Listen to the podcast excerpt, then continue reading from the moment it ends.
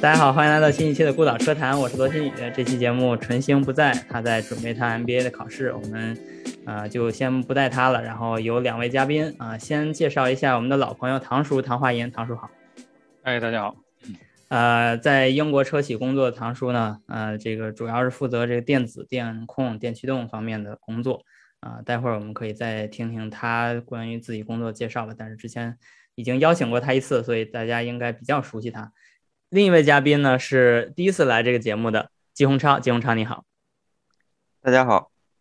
呃，季洪超呢，他是在底盘部门工作，不过现在这个部门可能改成叫运动控制部门了哈。啊，这也是大势所趋。然后我们之前其实是在一个叫汽车人茶馆的一个 Clubhouse 的一个活动中认识的。嗯，然后这里面我就了解到他之前做过 iBooster 和 ESP 的工作，所以我们还挺有这个共同的话题。呃，你要不先介绍一下 Clubhouse 这个活动？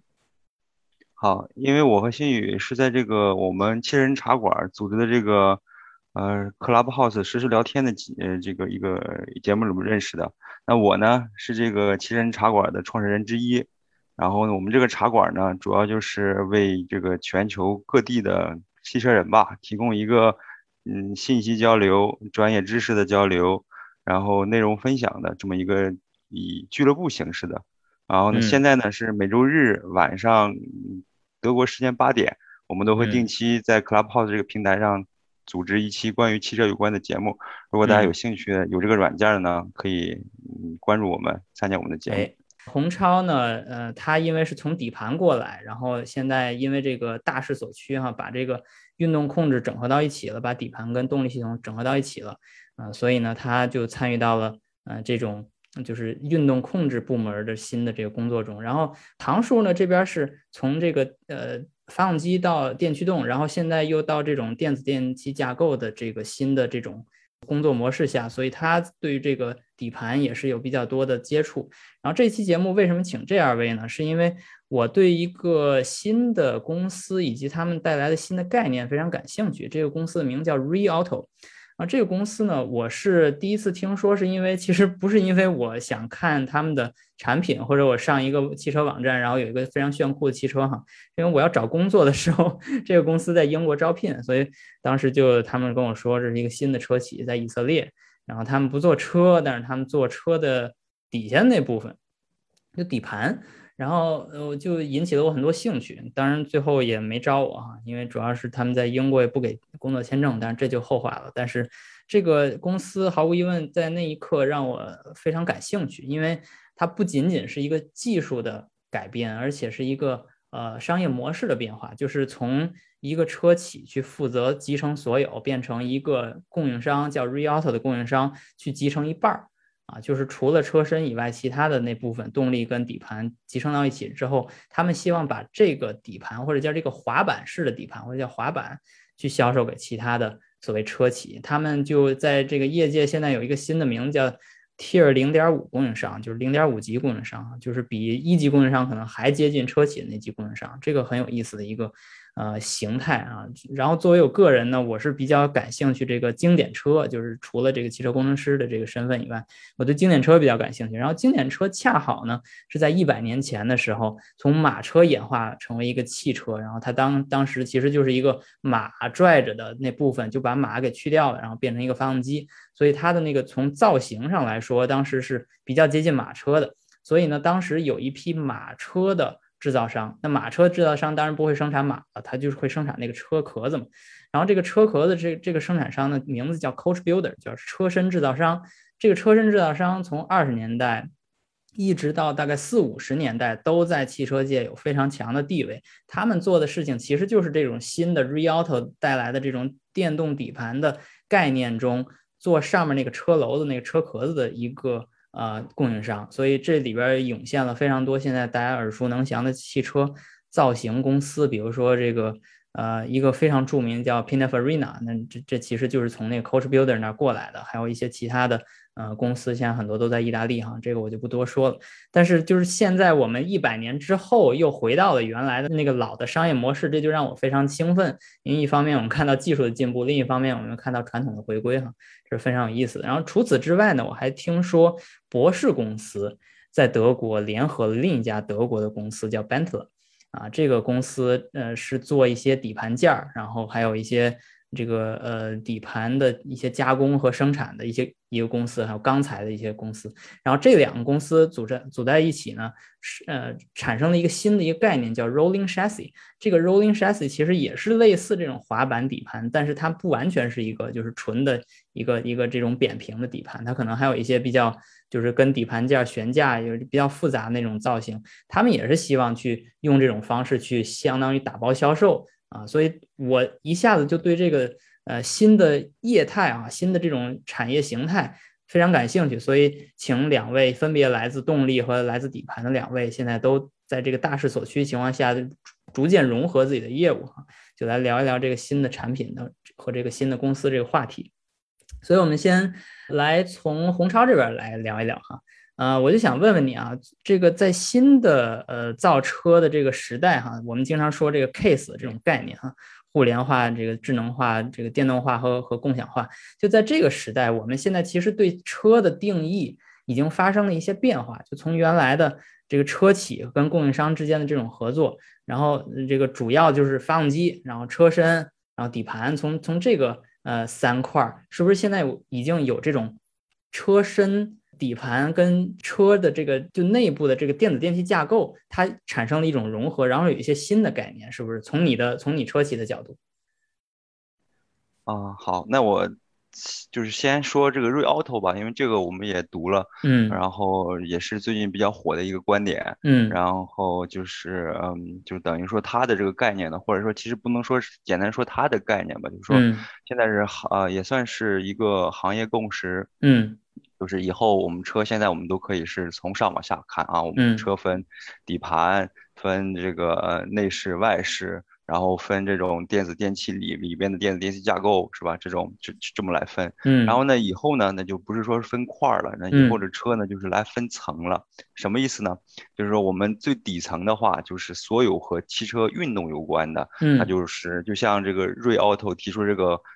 skateboard 有这个滑板的概念，就是我把所有和运动有关的东西，包括什么呢？包括我们电动车的电池，包括我的这个驱动的电机，嗯，包括我。对这个制动啊，就是制动，还有这个呃转向的控制，都集成在这一块儿，这就叫滑板上，就是或者一就是它的机械机电元件集成的滑板，这是第一层啊。那第二层咱先不说啊，我先说第三层。第三层最上面这一层呢，它就是一个。可以是说是一个壳，嗯，什么壳是什么意思呢？就是说我把这个这个我的下边这个滑板定好了，上面这个壳我可以变成一个轿车，我可它变成一个跑车，我甚至可以变成一个公交车或者是小型的乘用车，然后根据不同的这个呃这个要求，不同的这个环境的定义，我可以把它变成不同的这个壳是变成不一样的啊，这是最上层和最下层，嗯，那中间还缺一层核心的层，然后我们。就是我自己把它叫做是叫做呃数字底盘，嗯，或者是数字运动控制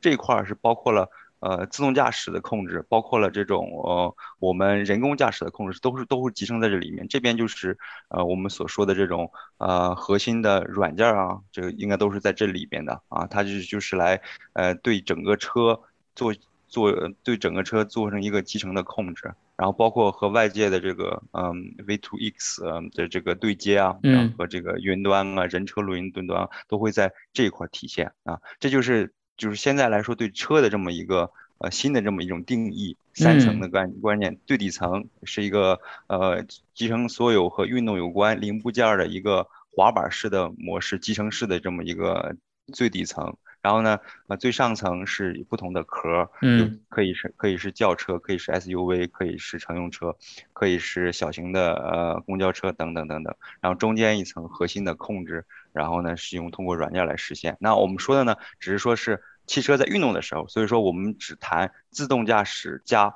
电动驾驶这一块儿，然后呢，中间没有说是把这个智能驾舱就是加在来中，它也可以其实加到这个呃作为另另外一层，就是你的内饰的一层再加进来。啊，对，OK，那就是三到四层，这个这个新的概念有点像搭乐高积木哈。啊，非常非常像，非常像啊。嗯，有意思。然后我们这里边也发现中间那层软件是单拎出来的。这层相相当于把这个汽车业从这个纯这种重工业，从这个机械制造变成一个软软硬件结合的一个新的这种形态。对对，OK，这个非常有意思哈。嗯，这其实已经颠覆了很多人的想象力，然后其实颠在颠覆想象力的同时，也其实颠覆了很多人正常的工作的状态啊。他们在这个行业里面，可能从原来的这种架构的工作状态已经变了，然后他们可能汇报领导也不一样了，他们负责。这个控制也有可能不一样了，甚至他们任职的公司可能都不一样。OK，然后从这个运动控制的角度，它等于说是包含了自动驾驶部分，然后还有可能是就其他的，就传统意义上的那些运动控制，其实是都包括在里面的，是不是？对对对，嗯，其实我觉得这个，因为我们今天是聊电动车底盘嘛，嗯，然后那个，呃，我觉得可能咱们再往回看一下，就是我们现在传统车的底盘，嗯，是什么样的，或者是传统车的运动是什么样子的，对。然后呢，就是你，你现在大家想象一下，你去开车，然后你手所所能触到的和驾驶有关的东西，其实都属于大多数属于底盘或者是发动机啊，嗯，我们这个方向盘啊，方向盘下面有转向柱。然后转向柱转的话，就是你的这个轮胎啊，你的这个轮子，嗯，然后轮子怎么到短底底盘上，它就有悬挂。然后呢，你在开的时候，你加速加速的时候呢，就是传统车是发动机，然后它电动车没有了，它就变成电机了。那电机的复杂性要比那个发动机会小很多。然后你制动的时候，你你车停下来，你要刹车啊，就说的这些东西，呃，其实这些东西就是啊，嗯。以前的时候是分别由我们一般的车企吧，可以说是分别由底盘部门和发动机部门，然后分别去做自各自各自的任务。但是正因为我们电动车没有这个发动机了，最大的一块、最困难的一块没有了。然后呢，只是就是现在的话，大的趋势就是底盘的话会可以把电机的控制集成在一起。这样的话呢，这种一个整体运动的一个部门，或者整体负责车辆整体运动的一个部门，可以从更全局的角度去做一个更好的集成性的控制。那这个就是说，就是我们呃所提到的这个叫驾驶控制啊。如果你可以就是用英语的话，就是 vehicle motion，嗯，它不是没有这个底盘，也没有这个呃这个发动机。呃，这么一说了，它就是所有以后所有和底盘和所有和车辆运动有关的，那都是就是在一起了。那它能控制什么呢？它就是所有的的所有和车车只要你动，我都控制，包括你直线上的零到一百的加速，包括你你一百到零的制动，包括你呃在转向过程中呃 ESP 啊和电机的这种联合控制啊，嗯啊是。以及包括你在这种这个呃纵向上的啊，你像我们有这种呃 magic body 的控制，就是说你在坑坑嗯坑洼路面上，你能保证你整个的这个驾驶员他其实还不受影响。那这些其实都把它这个横向、纵向还有呃垂直方向的三项综合控制，然后呢，这个就是整体的这个运动控制。听上去啊，这样描述出来非常合理的，可以把原来的动力部门和底盘部门放在一起了。对吧？因为因为毕竟没有一个大的发动机的这个这一大块的研发，所以放在一起非常合理。呃，但是这依旧不是全部现在瑞 auto 去呈现的一个就可以卖的这种底盘的一个概念。我觉得这里边还包括一个很重要的一部分，就是它要把电池也做进去，对吧？做一个电电池的一个平台，一个平板。在这一点上，我想问问唐叔，你觉得这么做合理吗？应该这么做。我觉得先，咱们如果说沿着孔超说的这个思路往下捋的话，其实挺有意思的。这个这个方向就是整个车相当于变成一个，呃，我的理解相当于是底下是一个行驶域，然后呢上面是一个座舱吧，算是，然后这个中间是电子电器的这个主体的这个构架，然后从传统车企里面各个部门或者说各个域，呃，演变成这样一个。三大域的这种组合的方式，我觉得这个这个思路其实还是挺有意思的。那么在走选择这种思路或者路线的企业，我觉得也可以从一个侧面看出来，就是说这些企业他会认为这三个大的域里面各自小的环节之间的这个合作、集成和这个就是包括团队间的合作，呃，是会。呃，需要有更多的相互的接触，也需要有更高的效率。比如说这个刚才说的行驶域里面呢，可能底盘和动力域如果说是合在一起的话，那么可以想象的就是这这这两个小的团队之间，因为毕竟在同一个域，或者说可能在同一个部门吧，那么他们之间的合作会更高效。那么也就是说，这个走了走了这些路线的企业，他们会认为在这三个域里面，各自会更需要。也更，呃，有可能展现出来更高效，对整体车辆开发的这个，呃，优化带来带来更多的优势。然后我其实很，呃，很关注的就是，如果说这么分的话，那么以后这三个域之间的合作会去怎么来完成？比如说这个，呃，像像新宇你刚才提到电池，那么电池以后和呃和车身的这种。集成，比如说现在有的公司提的这个 cell to body 的这种概念，呃，或者说是这个整个底盘，如果说把它想作为车身的一部分，那么它涉及到呃。碰撞啊等等这些方面的这个指标属性，比如咱们可以想象的是，像瑞它的这个整个这一个大的滑板呢，它肯定会在结构上会有一部分的功能。那么怎么拿它和这个车身或者说座舱这个域来做集成？我觉得这个其实都是挺有意思的这个方向。从这个呃模式的或者说技术合作的这个角度来看，是的。而且其实我我自己作为一个就是传统这种车企这种模式下。过来的人，我觉得这个难度其实还是很大的，因为如果你去整体的设计一个车身，去完成一些安全指标，嗯，那其实从这个结构来说是可以尽量优化的，然后生产上也可以尽量完成这个车，比比如说它有一个轻量化的要求，还有它有一个强度的要求，这都是非常容易达成的。但是如果有一部分这个结构就机械结构完全不是这个车的公司去。设计的或者说去掌控的，而是从另一公司直接来提供的话，那其实听上去也不是一个就是非常合理的合作模式哈。这这是这是我我对这个从这个碰撞安全角度考虑的一个观点但如果他们可能最后也不需要过一些碰撞安全的测试的话，那另说。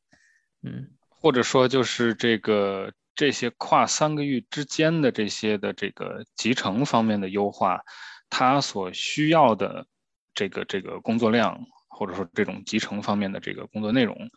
呃，以及能够带来的优势，没有这个三个域内部的这个集成能够带来的这个优势，呃，或者效果更大。没错，因为呃，一般来说，从呃车企或者说整体企业的角度来看的话，这个组织构架或者说这种呃思维模式的。呃，这种搭建其实一般都是肯定都是会随着时间演变的。可这个每一个企业它的这个组织构架都会一直在演变。那么实际上它每一个阶段，呃，所拥有的这个组织构架的这个状态，其实都是为了适合适应它当时想要去呃强化的一些方面。我觉得是是是这么理解。所以我也很就是很关注这个。呃，选择这些路线的这个车企，它后面怎么来做这种呃跨这三个域之间的这个这些集成和合作？是。然后从目前的这个行业一个趋势来看，哈，这个这也是我自己的一个观察哈，就是呃，比如说自动驾驶，就是车企其实不仅没有放更多权，嗯，给供应商。反而是有时候在比如说自动驾驶软件方面，车企希望去掌握更多的核心技术，然后同样的情况也出现在跟电池领域相关，但是这个我不是特别非常具体了解，因为我的自己的这个工作经历不是特别跟电池相关，但是我就发现有越来越多的车企愿意去接触更多的底层的车或者这种叫是原来在供应商手里的核心技术。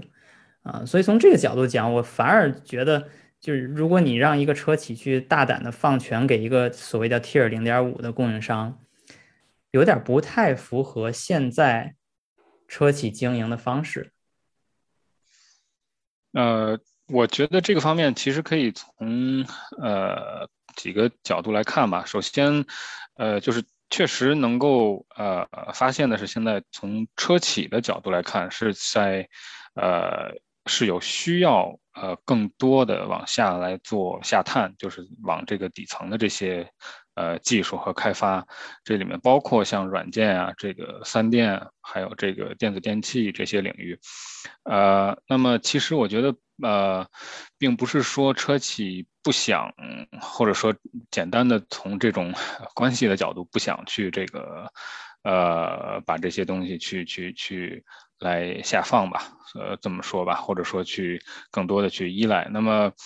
呃，我觉得更多的是，呃，从呃，这个这个企业的角度来看的话，车企肯定是希望自己能够自己能够这个把握住更多的核心技术，因为这个其实是车企它去存活的这个呃一个这个呃命根儿之一吧。那么它没有了核心技术，那它跟其他车企的这个竞争也很难去实现。另外，它在去做这个产品或者车型开发的时候，或者甚至是每一个零部件。呃，功能的开发的时候，都会去考虑他所选择的供应商是不是会导致他过多的去依赖这个供应商。尤其像现在比较，呃呃比较显著的问题就是这个呃芯片的短缺。这个实际上呃也是涉及这个方面，包括之前有一些公司的这个电池电芯，呃会受这个一部分或者说个别的这个。呃，供应商因为供应商比如说出现了问题，那么他没法去很快的去呃去调整。那么这个车企对于呃供应商的依赖，其实是呃车企很看重的这样这样一块。另外，我觉得还有很重要的一部分就是利润率，这个其实是很很实际的一块。嗯，因为像这个，比如说像三电，尤其是电池这块，呃。那么是在整车的成本里面占很大块的，包括这个底盘啊、这个电子电器等等这几块都是车辆主要的这个部分之一。那么如果说把这部分交给供应商做的话，实际上是把很大的一部分，呃，利润率呃交给了这个供应商，所以它这个这个利润率的这个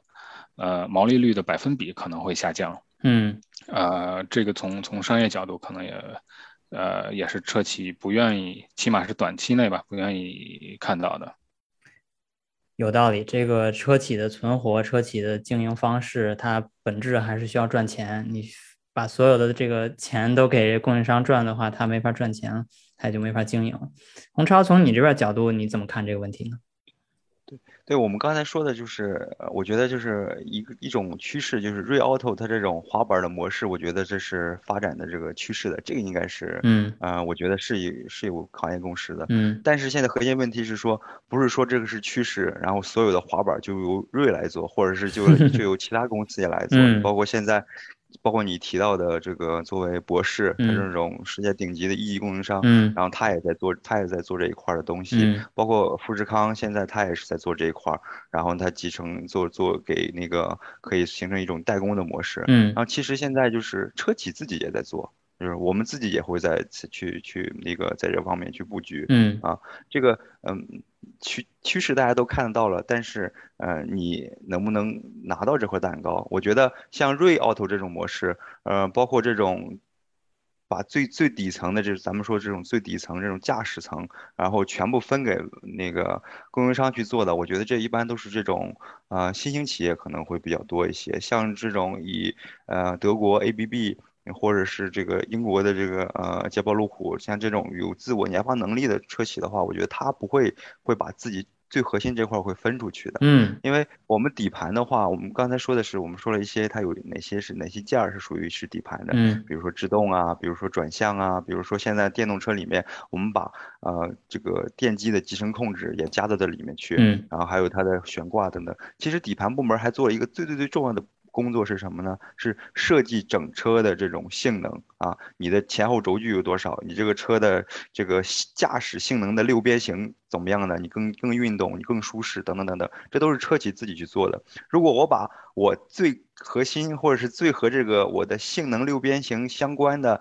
驾驶这块儿都给别人去做的话，那个。除非是你对这块儿你是没有追求，想自己做，嗯，你没有追求啊，那这是可以的。但是呃，我相信，嗯，以现在来看的话啊，这种模式是趋势，但是。关键的问题就是它什么时候能够实现这个问题啊啊！我觉得现在底盘来说，如果我们再往退一步的话，就滑板的模式往后退一步的话，因为我们滑板是一个比较，我觉得作为工程师来说比较梦幻的一个东西，但是我觉得它可能在近期里面还不是能实现。我们现在的底盘的话，我们现在走到了啊，我可以说是呃，电动车底盘的话有几大步吧。第一步就是电气化。电气化是什么意思呢？就是我把我所有的嗯核心元器件都变成电控，像我以前呢像新宇我们做过的这个 iBoost 和 ESP 是不是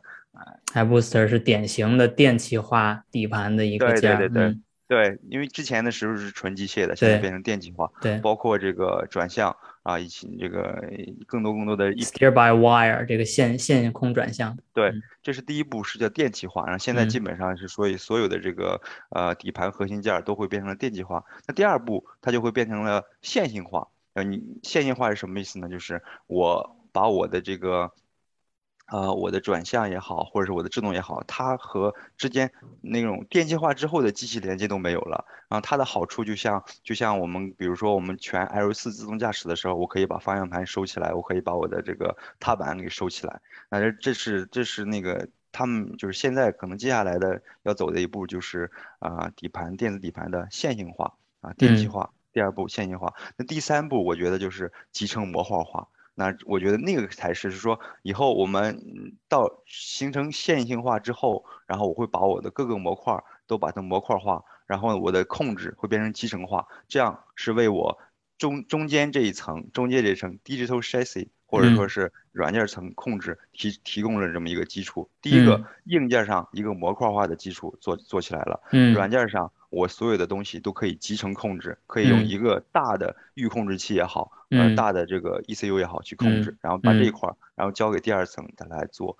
那我觉得我们到现在为止还没有。达到这个真正的这个我说的这第三步，就是集成模块化。然后瑞 Auto 它这种模式，我觉得应该是只有在集成模块化才会有有市场的。但是不排除他把他现在这种模式和新兴的供应商去合作，因为他们不想去开发这些。啊，他们眼里面觉得的脏活累活，他想只想自己去做软件，自己去做底层的应用，然后有可能会形成这种模式。嗯，你说的这种新兴的供应商是有一种叫，就是有点像供应你刚才说的这个 digital chassis 的这种这种位置。比如说有那些公司，它就出 L 二，比如说 L 二的那个啊驾驶员辅助系统的软件，就那种高层一些的软件。对对，就是。呃，就比如说像现在准备入场的创维啊，然后这些公司，小米，我当当然我小米我觉得把它排除在外，它还是比较不错的。雷总，小米还是不错的。然后小米手机哈。其他的公司的话，它有可能就会采取这种模式，然后它只是把自己的利润点集中在呃软件方向。对。但是我个人不看好，我觉得嗯有些东西是需要积累的啊，这个。啊，如果你想做做一个百年企业，那我觉得驾驶域肯定是要自己做的。那洪超听上去，就刚才你说的这些实现的目标哈，这个首先电气化我们现在基本上实现了，然后就是模块化，还有最后那个线性化，这听上去就是比较难实现。那就是想说这么个观点，我不知道你怎么看啊？就是如果真的实现了。啊，所谓那个线性化，就是说你可以那个方向盘可以收起来那种，那是不是其实汽车跟汽车之间也就没有了区别？是不是也就没有了个性？所以现在说我要买一辆保时捷，明天我要买一辆吉利，它是有区别的，是不是到那一刻就变成一个交通工具了，就没有区别了？啊，这个嗯，可能我刚才没有说清楚，那我再说一遍，就是呃，它现在我觉得它的电气化也好，线性化也好。包括最后的模块化也好，然后它其实我们可以想象出，它更多的是为了这个自动驾驶为服务的。你比如说，我们第一步线性化，然后我们现在用手机遥控我的车去那个停车。那如果我所有的元器件还都是机械控制的话，我就不可能完成这个任务。所以说，这就是为什么我们必须要把我们底盘上这些核心的元器件都变成电气化的原因。啊，那第二步变成线性化，线性化的原因为什么呢？其实也是靠自动驾驶的这个呃所驱动。如果真正形成了这 L 四级别的，或者是有限制 L 四级别的自动驾驶的话，那那我就有这个呃乘客就有这个需求，在我不驾驶的时候，我是不是可以把我的方向盘收下去，然后我有更多的这种空间啊？然后这个呢，这个的话，这就是嗯，它的。自然的一种技术上的驱动，然后去要求这种技术必须要为这个 L 四级别的那个自动驾驶所服务。所以说下一步的话肯定会成为线性化。因为如果举个最简单的例子，如果你的这个呃方向盘不是线性化控制的话，你还有一个机械的这种转向柱的话，你是不可能把它收进去的。你只有做到呃 steer by wire 线性呃转向，你才能够达到这一点。所以说这就第二步会变成线性化。我觉得线性化的话，呃。就是这个可能不是像共产主义理想那么遥远啊，它应该呃近几 年就有可能会实现了。然后我们再说最后的这个，OK，那这个我来稍微插一句，你刚才说的这个词，我现在终于明白了。这个线性化，其实你说的线性化应该是线控化，就是 by wire，对对对对，是吧？嗯，线控化，OK。不是那个那个线性线性代数那个线。我说的不是线控的 原因，就是因为，嗯，你比如说我们现在还有一些机械的装置在里面，它只是解耦了，好多人也把它变成线控底盘，但是那种其实只是第一阶段的叫电控底盘啊，它并没有真正的是线性化，所以用的是线性这个词。对，OK，就是其实你你的最终的目的就是用线，对吧？用电线那个 wire。OK，了解。嗯，那我再说那个第三个，就是模块化的话，我觉得模块化是一个，呃，就是其实在线线性化或者线性化之后，我们已经可以就是满足自动驾驶的要求了。但是作为第三步集成控制和模块化，就是我说的那种模式了，就是我会把蛋糕分成，就是 汽车分成蛋糕式的几层这样啊。这个，嗯，这个和你和你问这个问题就可能就是更更相关一些啊。那嗯，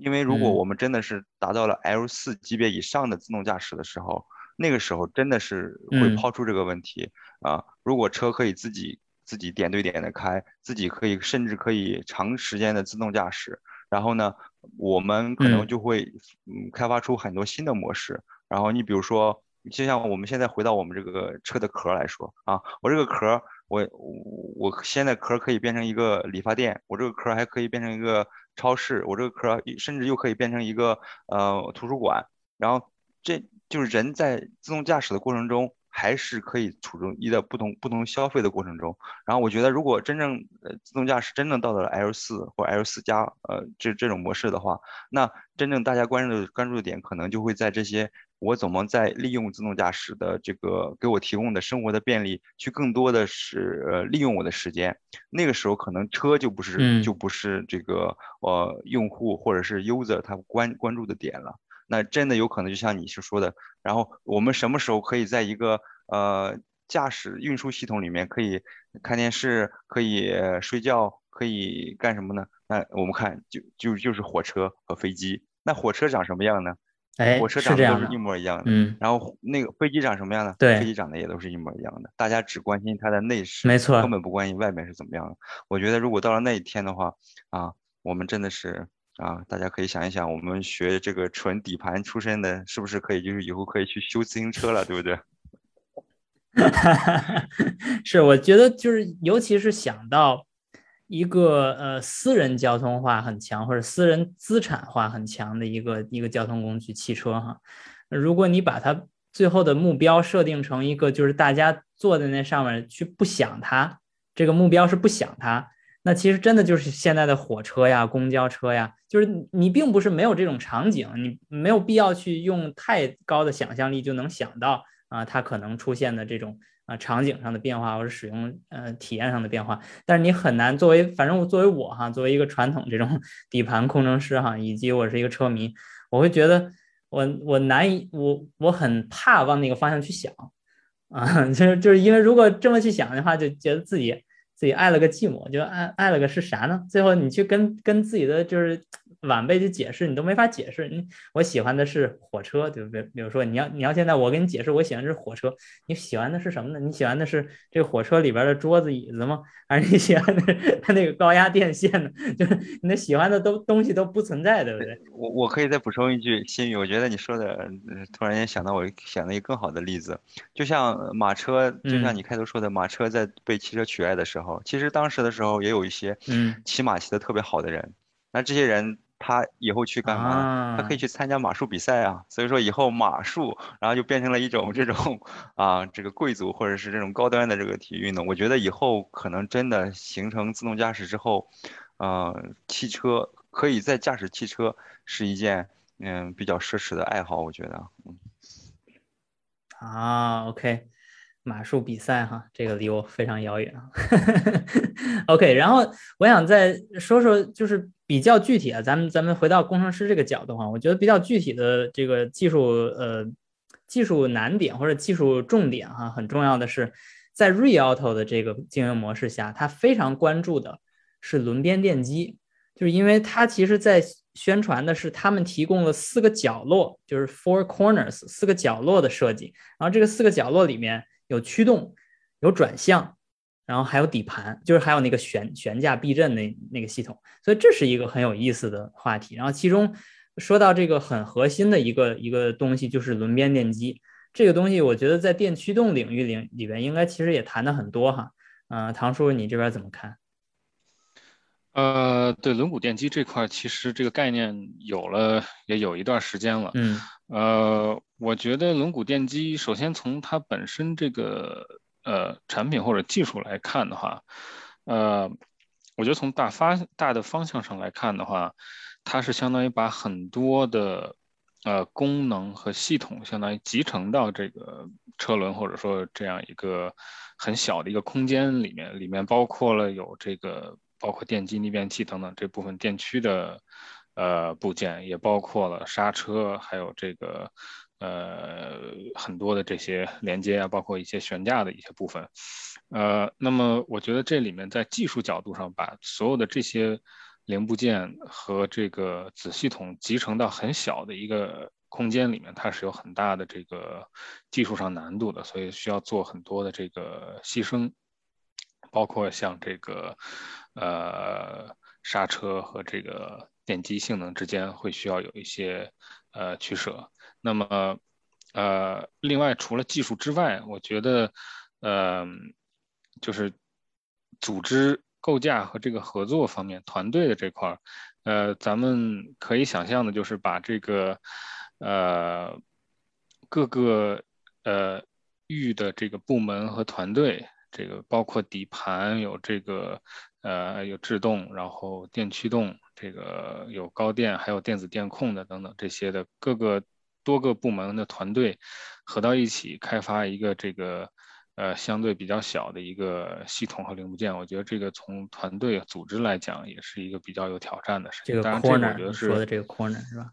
对，没错。当然，我觉得这个其实这个技术和呃组织方面的这些挑战，我觉得都是可以做到的。嗯，那么我觉得更多的是。咱们如果说跳一步出来看这个产品的话，呃，我觉得更多的是看咱们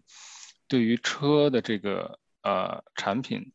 我为什么需要这个轮边电机？那么我觉得轮边电机最大的优势其实就是它给整车的这个空间带来的这个释放，因为它相当于我把原来的很多的这些呃系统和功能集成到一个小的空间里，把这个空间让位给这个车身，所以。呃，如果说咱们呃往长远的来看的话，呃，以后的这个，比如说二零二零四零、二零五零年或者某一个时间点吧，嗯嗯，咱们的车尤尤其就像刚才这个两位聊到的，这个车可能更多的是作为一个呃，它车的拥有的这个属性。降低了，更多是卖它这个车里面的这个服务啊、软件啊、功能这些的。我觉得到时候这个空间配合上这些呃车辆本身的这些软件功能啊，呃还有服务等等这些的，会是一个呃可能会是一个比较呃很有利的一个卖点。呃或者说如果说刚才呃你们聊的火车这个，我觉得如果咱们去呃想这个。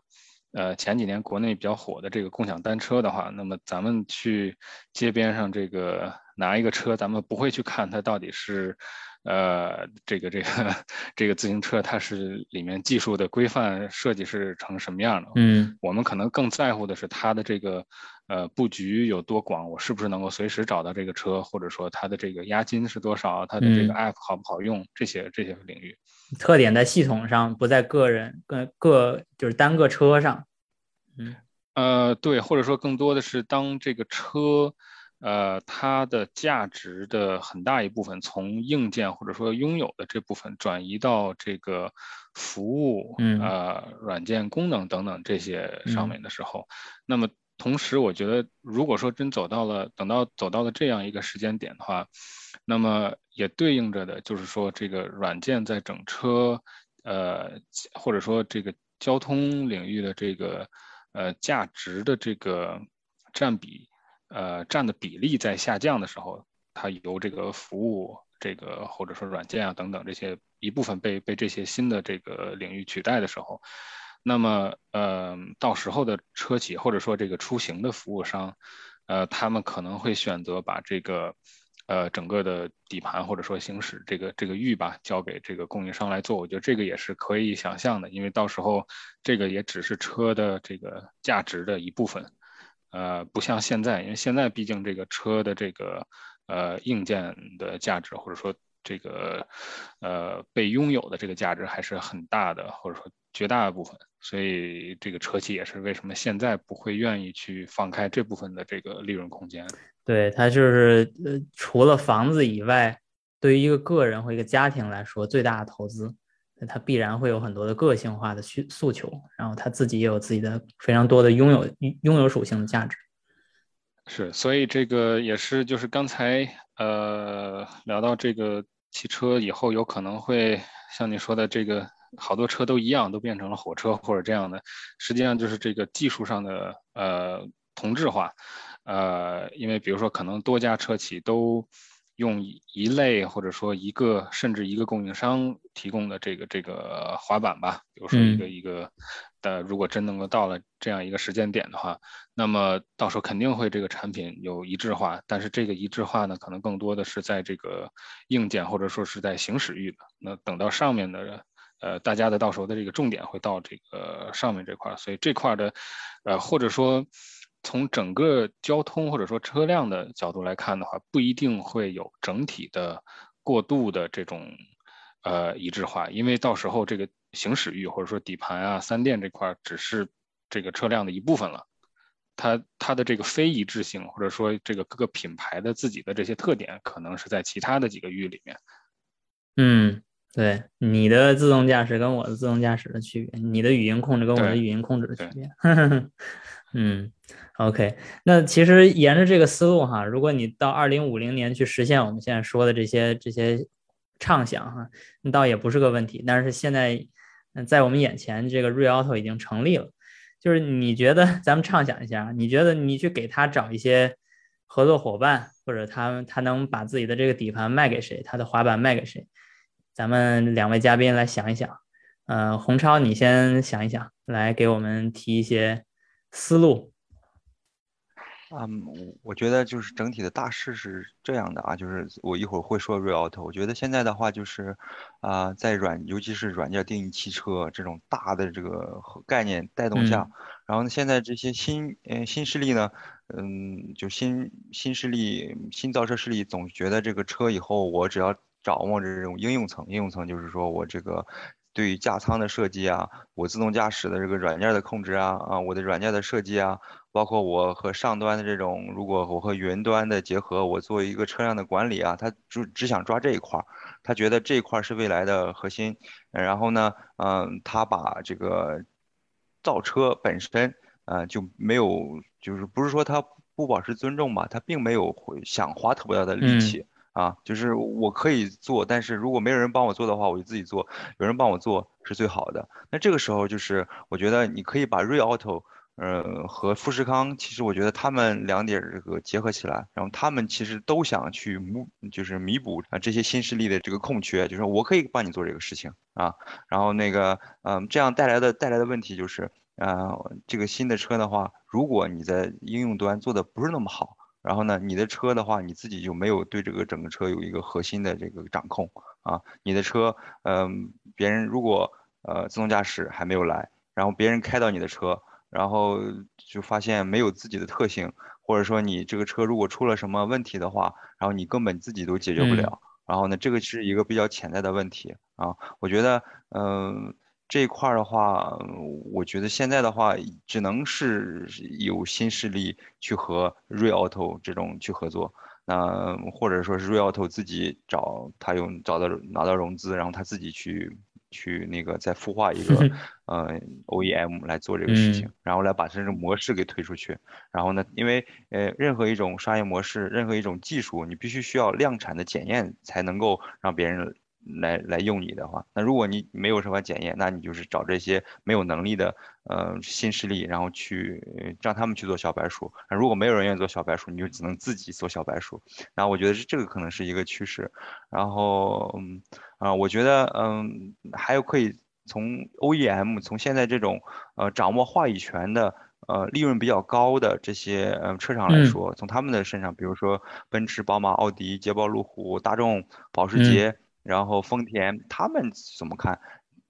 现在的话，我我可以说汽车的话，嗯，它其实有两大特点。那第一个就是它这个车的系统特别复杂。就是嗯，包括它的法规的要求，包括它各个各个零部件的要求，就是是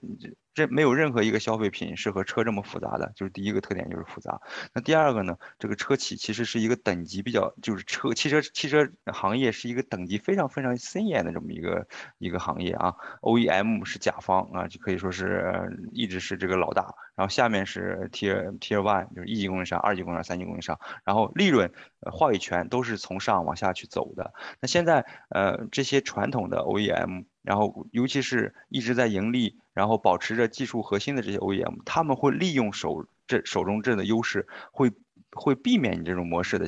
这个就在近期的发生，或者是他是要延迟他自己的模式，或者说是等什么时候我自己有这种能力了，我再推这种模式啊。我觉得说，所以说从这两方面看的话，我我自己个人的判断就是现阶段的话，像瑞奥 o 的话。它很难形成一个大规模的量产，对，就有点像你说你要推一个新的操作系统，它它作为一个新的操作系统，它就不太容易推，大家不愿意上它这条船。嗯，对，而且你这个现在，嗯，我们可以看好多新势力一直在报表，我就卖了多少多少几千辆车每个月，但是大多数车，大多数车卖的车，你和这些传统车根本不是一个量级的，他们还是掌握着牢牢掌握着汽车行业的这个话语权。然后和这个销量，然后你瑞奥 o 你不可能只是靠几个新兴行业就能够把你给扶持起来，你必须要把这呃这个像传有大规模的这种传统嗯汽车和你合作，我觉得它可能才会有可以生存下的可能性吧。OK，唐叔呢？呃，我觉得先从呃从这个类似于瑞的这些这一类的公司来。呃，具体的来来来展开看的话，呃，那么这些相当于做滑板的公司，呃，目前有一部分吧，呃，可能是属于在还是在做一个集成的角色，就是有些公司也没有，呃，自己去真正的去做电机，没有自己去做电池，哪怕是电池包，呃，等等，所以还是呃，作为一个外包的一个。或者说集成的一个角色，那么我个人是感觉这个集成的话，其实对于车企来说，这种合作模式可能车企并不一定太需要，因为这样的是给这个相当于整个呃产业的这个这个链条里面加了一个环节。那么无论是从利润啊，包括合作的效率啊，包呃像刚才红超提的这个出了问题怎么解决，怎么快速的去迭代等等，这些都会呃带来一定的这个挑战吧。嗯，我觉得这个是从，呃，这类公司的具体的角度来看。那么，如果说咱们在，呃，展开一点的话，呃，我觉得类似于这种所，呃，所，呃，所谓的这个 T 零点五的这种，这种，呃，模式，呃，就是相当于供应商来提供一个，呃，整体的系统。呃，不管是这个底盘啊、行驶啊，还是其他的系统，我觉得在短期以内呢，应该是就是像这个刚才洪超提的一些可能新的这个车企进入市场的这些玩家，呃，这些可能是更适合于这些企业来去呃合作的对象，相当于是这些新的车企，他们可能去用这个供应商或者说去花钱买时间这样一个呃这样一个模式。那么从长期来看的话，呃，我觉得像刚才洪超提到的这个，呃，就是汽车行业的这个森严的呃合作模式啊，包括这些呃传统的或者说老牌的 OEM 对于这个话语权的把握等等这些的，呃，我其实我觉得咱们如果说换一个角度来看的话，呃，我是在想的，如果说这些呃这种。呃，产品技术或者说合作模式，能够对汽车这个产品，呃，能够带来帮助和提升的话，那么其实这些森严的合作模式和这个这个话语权的这些，或者说，呃，这些固有的模式吧，呃，我倒是觉得它可能，呃，不一定是。呃，最重要的因素，因为如果说有有商业的这个或者说市场需求的话，那么这些是有可能被打破的。呃，那么我觉得更多的还是要看这个这种滑板或者说这种呃行驶域的这个这个概念，它呃具体来去怎么能够或者说能够有多少的对呃整体车辆的开发和这个产品的呃性能啊以及各个属性指标呃。或者说开发的这个呃呃效率能够带来多大的提升？那么呃，也就是说，如果这里面有机会的话，我倒是呃希望或者说这个能看到一些比较呃在行业里面比较有意思的事儿吧，比如说新兴的这些呃新势力，尤其是。呃，技术掌握比较强的一些新势力，他们也许能够通过新的模式来创造更好的这些呃产品。嗯，是，就是如果他们有真正把这个底盘这个或者这种滑板的技术去呃应用在附加值更高的一些新的商业模式中的汽车产品或者汽车服务产品，那那倒是有可能，但是更多的情况下，可能现在还是。至少我们能看到的这种想象力里面看到的，好像还没有这样的经营模式啊。觉得有一个比较有意思的，或者说比较这个可能槽点比较多的，能拿出来聊的，就是咱们现在 在这个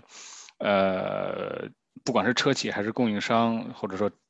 这个任何公司里面，都能够看到，就是这个跨团队或者说跨部门之间的这些这个。呃，怎么说追责呀？这些这些甩锅的这些问题，那么我是觉得，如果说呃把这些假想有一天这个底盘的这个整个的这个这个滑板都交给一个供应商做了的话，那么跨团队之间的这个沟通肯定。或者说跨公司的这个沟通肯定会比跨团队、跨部门的沟通要更难，那么到时候可能会有更多的甩锅。是这个，我觉得这个话题很好啊。我甚至刚才在你们说的这个时候，就是说，嗯，洪超刚才说这个滑板可能能卖给谁，然后比如说卖给新势力，然后新势力能不能在短时间内处理一些问题，对吧？然后我当时就在脑子里边就在想到一个画面，就是开着新势力车。然后今天比如起火了，明天或者说撞人了什么的，然后立马就会有人维权去，去 4S 店维权，对吧？然后那 4S 店一一打出这旗这个旗帜来说，我们要打倒谁谁谁，然后这时候车企直接来说，你这所有跟驾驶相关都不是我的，都是瑞。然后瑞有瑞有 4S 店吗？瑞没有 4S 店，T 二零点五不需要 4S 店，对吧？但是那那你觉得那个消费者他能跑到英国来或者到以色列去？那以色列打的跟热窑似的，但是 反对瑞 杀人，我就觉得这个就很很这个画面很很很很好看啊，我觉得很有意思。对，然后到时候可能微博上、推特上各种口水战，这个车企说是找瑞去，然后瑞说我们这边没问题，按你的需求做的。对，我觉得这是汽车领域，至少目前这个汽车领域的另一面哈，就是售后。其实也是很重要的。呃，就除了研发以外，我觉得售后其实是一个使用汽车领目前来说一个一个很重要的生态闭环。你不能说只是把车卖掉就结束了。对你这个车作为销售，包括特斯拉自己，它也有它的售后系统，甚至它在售后上也有它自己的创新，比如说它它用直营店而不是用这个呃加盟店的方式。但是你无论如何，你需要修车，然后各种新技术都会造成问题。然后尤其是这种新的商业模式，比如说，其实咱们不说瑞，咱们就说我现在的工作哈，我在之前的那份工作里面，我们作为一个系统级供应商，那我们其实已经相当于。相当于半只脚踏到了这条船上，或者踏到了这个领地里面。就是我们在呃某一个车企的 ADAS 系统上供应了几乎全部的东西，从核心的这个预控制器，嗯，到这个执行器和传感器，然后到每一个呃车上自己的这个标定，是吧？这这些东西就是系统层面标定，然后执行器层面的标定，我们全都做，对吧？ESP 什么转向全都做。在这种情况下，真的就是有的时候会发现。车企会不断的投诉我们，对吧？然后我们去尝试解决问题。然后因由于像刚才唐叔这样跨部门的沟通，这个这个问题已经包括我们公司自己内部都已经发现，对人人都不认识，对吧？部门之间也没有什么谁高谁低。你说转向的跟 ESP 谁高谁低，那对吧？那那预控制器的就比他们都高吗？它是在系统上给他们信号而已，它并没有谁高谁低。然后这时候你公司内部就已经没法处理这些投诉问题了。如果你真的把这些东西都外包变成一个。滑板，然后这是一个供应商，然后这个供应商已经供应到相当于车企层面的车，就是 T 二零点五这个层面的，那真的是这些东西，就你这没法处理了。这个都是按他们的理想哈，应该是大批量的生产滑板，然后哗一下一百个滑板或一千个滑板卖给某公司，然后某公司往壳上一套，对吧？一一扔一卖结束。但是故事只是刚刚开始，从这一刻开始，大家的责任分清分不清啊，或者说沟通沟通有问题啊，那时差对吧？现在各种国家的时差，这这个问题实在是太多了。然后进出口，你拿它当整车当当零部件，对吧？你怎么算？之前 在中国 CKD 一辆车就把这四个轮子卸下来，然后装上去，那那你现在这这是不是属于 CKD？这个问题我觉得实在是就是已经超过了他能想象那个理想商业模式中之外太多的太多的一些问题可能出现。今天聊的非常有意思啊！刚才洪超其实已经把我们这个话题引得非常好，就是说趋势是一个非常明确的趋势，所有的车企都在做。但是至于到 Re Auto 本身，它能不能成功的把它这个商业模式推开，这其实是一个我们现在都不是特别看好的一个方向。但是如果有这个方向的话，那必将带来嗯汽车商业的这个商业模式的巨大的变化。非常感谢二位哈，嗯，今天这期节目就到这儿，感谢二位，嗯，我们下期再见。谢谢，好拜拜，好，拜拜。